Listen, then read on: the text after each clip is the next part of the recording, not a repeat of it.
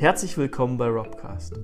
Mein Name ist Robert Peter und ich werde im Rahmen des Moduls Sustainable Innovation im Studiengang Leadership in digitaler Innovation an der Universität der Künste in Berlin im Juli und im August 2020 aus der Sicht von Innovation die Sustainable Development Goals der Vereinten Nationen betrachten und äh, aus meiner ganz persönlichen Sichtweise reflektieren.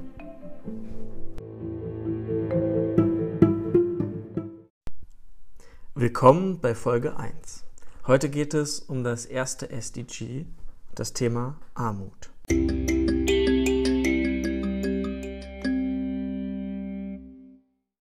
No Poverty. Armut in allen ihren Formen und überall beenden. So lautet das erste SDG. Zuerst habe ich mir den SDG-Bericht aus dem Jahr 2019 angeschaut und war schockiert. Denn Fast die Hälfte der von extremer Armut betroffenen Menschen sind unter 14 Jahre alt, also Kinder. Ein weiterer Fakt, der mir ins Auge gefallen ist, ist, dass es einen Unterschied zwischen Land- und Stadtbevölkerung gibt. In der Stadt sind dreimal weniger Menschen von extremer Armut betroffen als auf dem Land. Der Bericht weist auch auf große Lücken im Sozialschutz hin.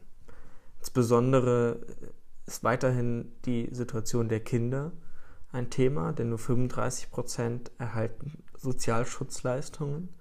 Auch die Situation von Arbeitslosen, denn nur 22 Prozent weltweit erhalten Arbeitslosengeld.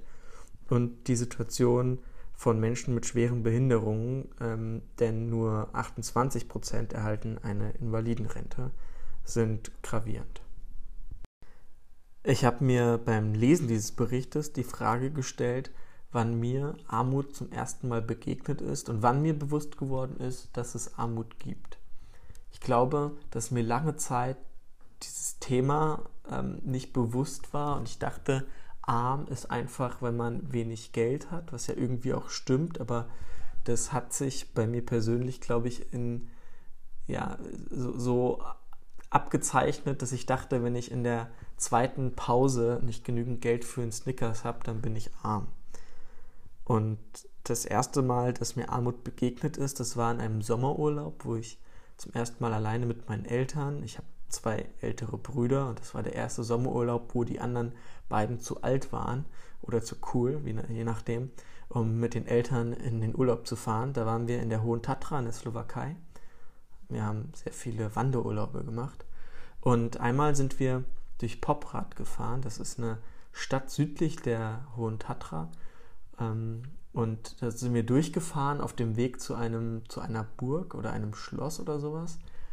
Und bei der Ortsausfahrt, und ich kann nicht mehr mit Sicherheit sagen, ob das Poprad war oder ein, ein paar Orte weiter, waren, war auf der einen Seite ähm, aus dem Fenster ähm, so, so Blechhütten zu sehen.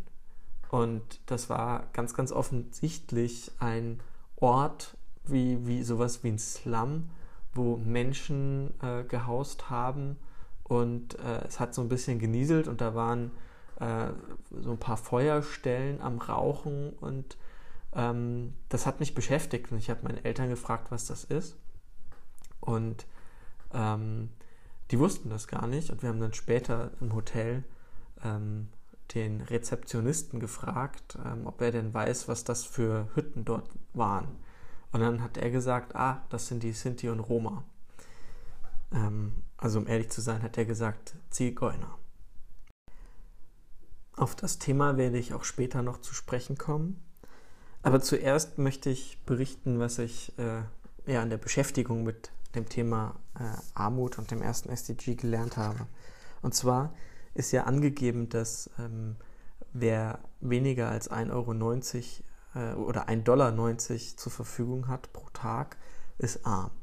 Ich habe dann aber eine Definition gefunden, die mir ein bisschen, ähm, bisschen besser gefällt. Und zwar ist das die mehrdimensionale Definition von Armut. Mehrdimensionale Armut hat zehn Eigenschaften und ist aufgeteilt in drei Bereiche. Der erste ist Bildung. Dazu gehören die Anzahl der Schuljahre und die Anwesenheit in der Schule. Der zweite Bereich ist Gesundheit. Dort geht es um die Kindersterblichkeit und die Ernährung in einem Land. Und der dritte Bereich ist der Lebensstandard. Dort gehört das Brennmaterial zum Kochen, die Sanitäreinrichtungen, der Zugang zu Wasser, Elektrizität, Boden und Besitz dazu.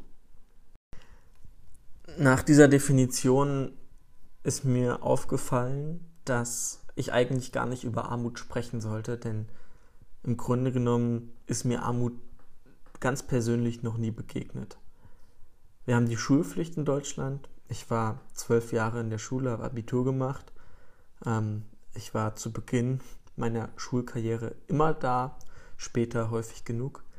Und die Kindersterblichkeit in Deutschland ist kein Thema. Ernährung äh, ist kein Thema. Energie zum Kochen ist kein Thema. Sanitäreinrichtungen, Wasser, Elektrizität ist auch kein Thema. Das Einzige, worüber man reden kann, aber auch nicht wirklich, ist Boden und Besitz. Zu dem letzten Thema Boden und Besitz möchte ich kurz was sagen. Und zwar ist mir während Corona ähm, und den Ausgangsbeschränkungen ganz besonders aufgefallen, wie privilegiert Menschen sind, die ähm, ein Haus und einen Garten haben. Und ähm, zwar wohne ich selber in Moabit in einer Zweizimmerwohnung ohne Balkon. Und der Unterschied, wenn ich meine Eltern besucht habe, die ein Haus und einen großen Garten haben, der war enorm, denn dann kann man sich, während man gar nicht das eigene, das eigene Grundstück verlassen darf, an die frische Luft in den Garten setzen. Und das ist ein großer Unterschied. Und an der Stelle wird die Absurdität deutlich, dass ich als weißer 25-jähriger Mann mit einem deutschen Pass ähm, darüber nachdenke, wo mir Armut begegnet ist und wie ich das einordnen kann und versuche zu verstehen, wie Unterschiede ähm, von Besitz sein können. Und ziehe ein Beispiel heran, wo ich darüber rede, dass ich alleine in einer Zwei-Zimmer-Wohnung wohne, ähm, wo schon in Deutschland auch ganz aktuell im Kreis Gütersloh bei der Firma Tönnies Menschen ähm, teilweise zu zwölf äh, in einer Dreizimmerwohnung leben. Und ähm, das äh, zeigt mir das Verhältnis auf und äh, macht mich sehr nachdenklich. Ich bin großer Fan von Helmut Schmidt und vielleicht gerade deswegen möchte ich ein polarisierendes äh, Zitat von ihm aus dem Jahr 2006 äh, bringen. Das lautet, das Jammern über Armut in Deutschland muss endlich aufhören. Was er damit meint, ist natürlich äh, nicht, dass es in Deutschland keine Armut gibt, sondern ihm war als ein Politiker, der stets ein Weltpolitiker war, ähm, gerade die Situation bewusst, dass, das, dass die absolute Armut in der Welt viel, viel größer ist als in Deutschland. Was er mit dem Zitat allerdings ausblendet, ist natürlich die Tatsache, dass es auch die relative Armut innerhalb jeder Gesellschaftsgruppe gibt. Ähm, und das Zitat geht auch weiter. Er stellt fest, ein Unterschied habe es in jedem Land und zu jeder Zeit der Welt gegeben. Was Helmut Schmidt hier macht, ist, dass er sich quasi eine einzelne Nation anguckt und sagt, in jeder Nation gibt es eine Unterschicht. Und diese ist relativ zur gesamten Gesellschaft arm. Gleichzeitig mit dem ersten Teil des Zitates sagt er, die Armen in Deutschland sind reich genug, sodass sie sich über ihr Leben und äh, über ihre Existenz keine Sorgen machen müssen. Auf das Zitat von Helmut Schmidt möchte ich zumindest noch die UNICEF-Studie erwähnen aus dem Jahr 2018 zu Bildungsgerechtigkeit in Industrieländern. Dort liegt Deutschland nur im unteren Mittelfeld. Und bei Bildungsgerechtigkeit geht es darum, wie sehr Armut mit den Bildungschancen der Kinder verknüpft ist.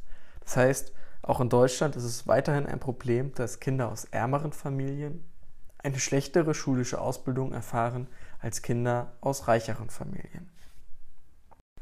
Damit ist das Einkommen und das Vermögen direkt mit Chancen für Aufstieg und Leben und Selbstverwirklichung verbunden. Und ich finde, auch in einer Unterschicht, in einem Industrieland oder in einem der wohlhabendsten Länder der Welt sollte das nicht sein. Deswegen finde ich, äh, auch wenn ich Helmut Schmidt sehr, sehr schätze, dass wir auch in Deutschland über Armut jammern dürfen, denn es kommt auf die Qualität der Armut an und die ist in Deutschland immer noch unbefriedigend. Der wohl bekannteste Armutsforscher Christoph Butterwegge hat im Vorfeld der Bundestagswahl 2017 das Zitat Armut trotz Arbeit ist unser Problem geprägt.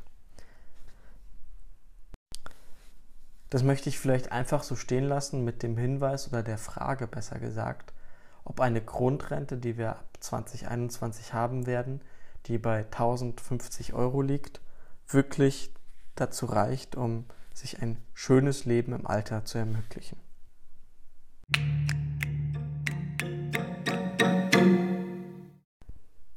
Ich möchte an dieser Stelle nochmal auf meine erste Erfahrung mit Armut in der Slowakei zurückkommen und ich habe recherchiert und zwei Artikel gefunden. Der eine über das Örtchen Ostrovani.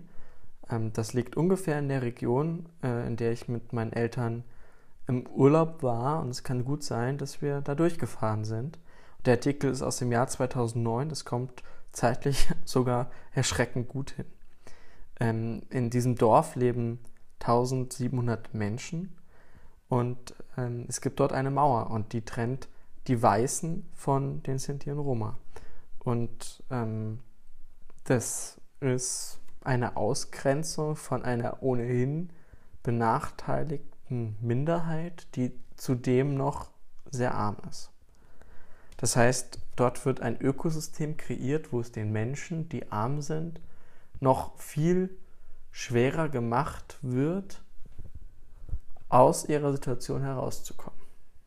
Der zweite Artikel, ähm, der handelt von der Stadt Kosice. Das ist 50 Kilometer südlich von Ostrovani, eine Stadt nahe der ungarischen Grenze im Süden der Slowakei.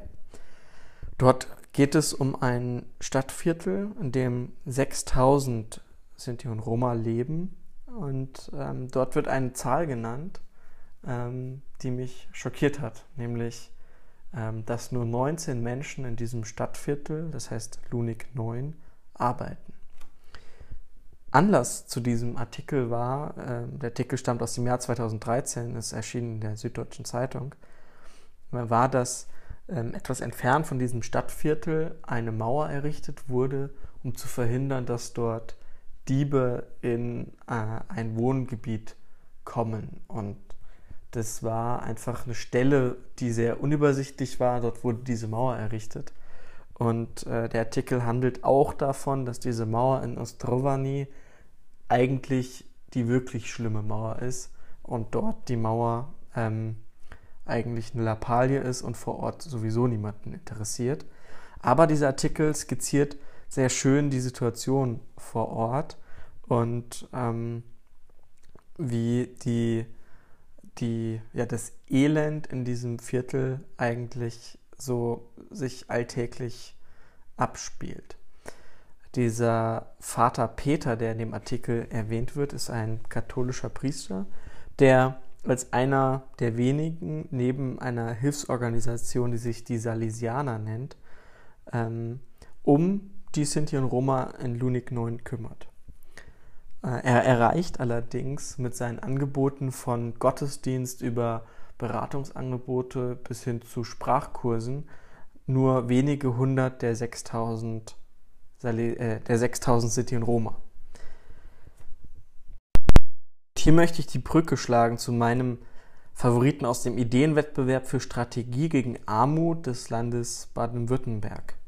Mein Favoritenprojekt ist das äh, aus der dem Landkreis Esslingen mit dem Projektträger der Caritas Vils Neckaralb und dem Projektnamen Familiensprechstunde. Hier geht es darum, dass Familien individuell unterstützt und begleitet werden mit immateriellen und materiellen Förderungen für Kinder und durch Patenprojekte. Das finde ich äh, ist ein Projekt, das mehrere Ebenen hat. Erstens werden die Familien begleitet. Zweitens bekommen die Kinder eine materielle und immaterielle Förderung. Das heißt, ähm, es wird quasi ein Geld wert und durch immaterielle Förderung verstehe ich, dass sie in eine gesellschaftliche Gruppe eingebunden werden. Ähm, ähm, das halte ich für sinnvoll und effektiv und dass es Patenprojekte gibt. Ähm, aus eigener Erfahrung weiß ich, dass wenn man in der Situation ist, beispielsweise Nachhilfe zu geben, ähm, war es für mich immer so, dass ich von meinen Nachhilfeschülerinnen und Schülern auch selbst etwas gelernt habe. Äh, das mag absurd klingen, aber äh, wenn sich unterschiedliche Menschen treffen, dann findet eine gegenseitige Sensibilisierung statt. Und der Pate ist in dem Fall nicht in der Situation, dass, äh, dass der Pate so eine Art Gönner ist oder Oberlehrer, sondern wenn ein, eine Patenschaft äh, auf Augenhöhe stattfindet, dann haben alle Seiten was davon. Das finde ich ein tolles Projekt und ähm, finde toll, dass das äh, dort stattfindet. Ich glaube auch, dass dieser Ansatz, der ähm, die quasi die sozialen Mauern äh, in der Slowakei und äh, gegenüber der Gruppe der Sinti und Roma äh, einzureißen, der Weg sein kann, äh, um dort vor Ort zu helfen und ähm, Brücken zu bauen, damit vielleicht eines Tages mehr als 19 Menschen in diesem Stadtteil arbeiten und damit äh, auch die Armut dieser Minderheit äh, beenden können.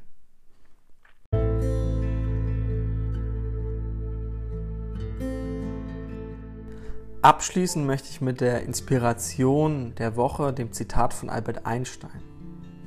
Wenn die meisten sich schon armseliger Kleider und Möbel schämen, wie viel mehr sollten wir uns da erst armseliger Ideen und Weltanschauungen schämen? Das ist toll, das Zitat, und das zeigt eins, dass Armut nicht bedeutet, dass man nichts auf den Kasten hat.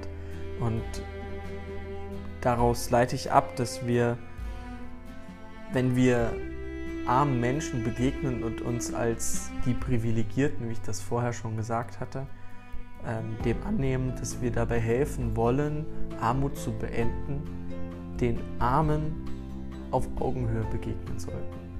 Und ähm, das, damit möchte ich schließen und ähm, bleibt total nachdenklich zurück hier heute, zugegebenermaßen am Freitagabend und ähm, freue mich sehr auf die auf die kommenden Wochen, auf die nächsten SDGs und merke schon jetzt, dass ich als eigentlicher SDG-Nerd auf dieser Reise noch einiges erleben und an Erkenntnissen reicher werde.